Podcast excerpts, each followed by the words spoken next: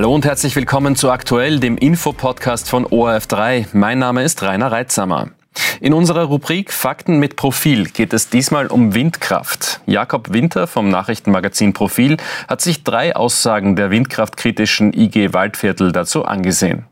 Beginnen wir gleich mit der ersten Behauptung. Die stammt von der Interessensgemeinschaft Waldviertel, eine ähm, Interessensgemeinschaft, die sich gegen den Bau von Windrädern einsetzt und die behaupten Folgendes. Allerdings stecken in den Rotoren oft große Mengen von tropischem Balsaholz. In Ecuador werden dafür die Regenwälder geplündert. Ja, stimmt das? Werden für den Bau von vermeintlich grünen Windrädern wirklich die Regenwälder abgeholzt?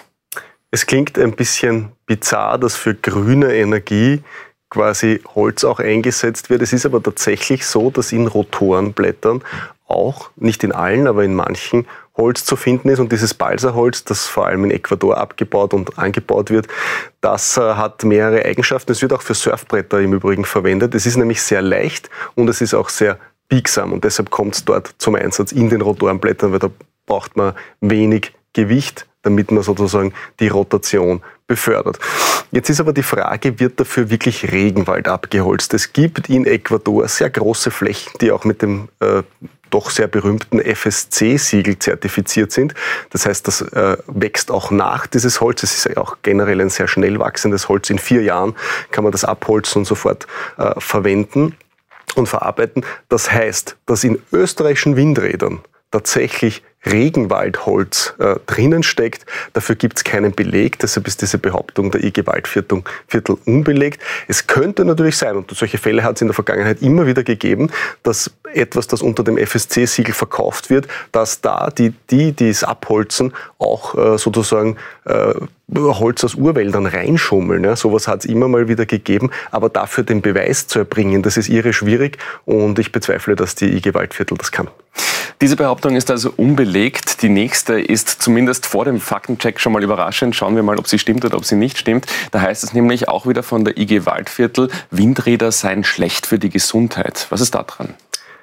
Das stimmt nicht. Ich komme auch gleich äh, dazu. Ich würde gern noch zum Balsaholz einen Satz sagen, äh, um hier ein bisschen auch die äh, Angst vielleicht zu nehmen. Es ist so, dass nur mehr in 30 Prozent derzeit der Windräder dieses Holz verbaut wird, in Europa zumindest, und dass die Hersteller immer stärker hier auch auf Kunststoff setzen. Das heißt, in einer nahen Zukunft haben wir sicherlich die Situation, dass die neu errichteten Windräder komplett ohne dieses Holz auskommen. Also das nur dazu.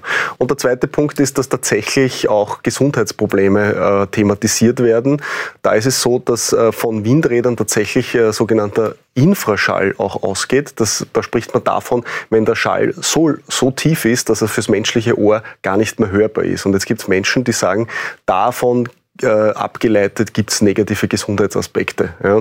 Äh, tatsächlich hat es einige Studien gegeben, man kann hier Entwarnung geben. Dieser Infraschall hat soweit diese Studienergebnisse keine Belege für einen Zusammenhang äh, äh mit, mit gesundheitlichen Beeinträchtigungen gefunden. Ja, was es gibt, ist, dass es dass Leute, die in der Nähe von Windparks leben, über Kopfschmerzen klagen, äh, Herzrhythmusstörungen etc. Und da gehen die Forschenden davon aus, die Gesundheitsmedizin davon aus, dass das in einem Zusammenhang steht mit psychosomatischen äh, Aspekten. Also wenn man da von vornherein schon eine negative Einstellung zu Windrädern hat, dann können sie einen tatsächlich krank machen sozusagen. Korrekt. Aber im Generellen gibt es da keinen belegbaren Zusammenhang. Es gibt aber noch eine dritte Behauptung, nämlich dass bei Windrädern viele Vögel in Mitleidenschaft gezogen werden. Bis zu 20.000 Vögel sollen da daran sterben. Stimmt das? Auch das ist wieder so ein Punkt. Es gibt einen wahren Kern. In Summe ist es aber falsch. Ja, Windräder stellen für einzelne Vögel eine Gefahr dar. Ja, es sterben auch Vögel durch Windräder, das ist ein Faktum. Es sterben aber weit weniger, als man das gemeinhin annimmt und auch weit weniger, als die Windkraftgegner behaupten. Warum ist das so? Es gibt da auch einige Studien dazu. Äh, pro Windrad und Jahr geht man davon aus, dass zwischen 0,2 und 7 Vögel sterben. Wenn man das jetzt hochrechnet auf die knapp 1400 Windräder, die es in Österreich gibt, dann kommt man im schlimmsten Fall auf Werte unter 10.000. Also die behaupteten 20.000 kann man, was jetzt die Studienlage angeht, nicht nachvollziehen. Es hängt extrem stark davon ab, wo diese Windräder stehen, ob das in der Nähe eines Vogelbrutgebietes ist oder nicht. Was man aber sieht, ist, dass selbst im Burgenland, wo ja extrem viel Windkraft ist, und das sind auch Brutgebiete für Vögel, dass dort es gelungen ist, Vögel, die schon fast vom Aussterben bedroht waren, äh, wieder zu renaturieren, wieder anzusiedeln. Da gibt es jetzt mehr Brutpaare als je zuvor. Das heißt, man sieht, dass Vögel und Windkraft auch miteinander kompatibel sind. Das heißt, diese, da kann man ein Stück weit Entwarnung geben und es gibt ganz viele andere Aspekte unserer Gesellschaft, wenn man denkt an verglaste Bürogebäude, wenn man denkt auch an Hochstromleitungen oder die klassische Hauskatze. Die sind nämlich alle eine viel größere Bedrohung für Vögel als die Windräder. Jetzt haben wir da drei Behauptungen, dass die Regenwälder abgeholzt werden für Windräder, dass die Windräder schlecht für die Gesundheit des Menschen sind und dass bis zu 20.000 Vögel pro Jahr daran sterben. Keine dieser Aussagen ist in dem Umfang belegbar. Da fragt man sich schon, warum stehen denn die Windräder generell so in der Kritik? Was wird daran problematisiert? Das ist äh sehr interessant und man kann da immer nur antworten damit, dass es ja Menschen gibt, die sogenannte NIMBYs sind. NIMBY ist eine amerikanische, eine englische Abkürzung. Das steht für Not Behind My Backyard, also nicht hinter meinem Garten, nicht hinter meinem Hinterhof.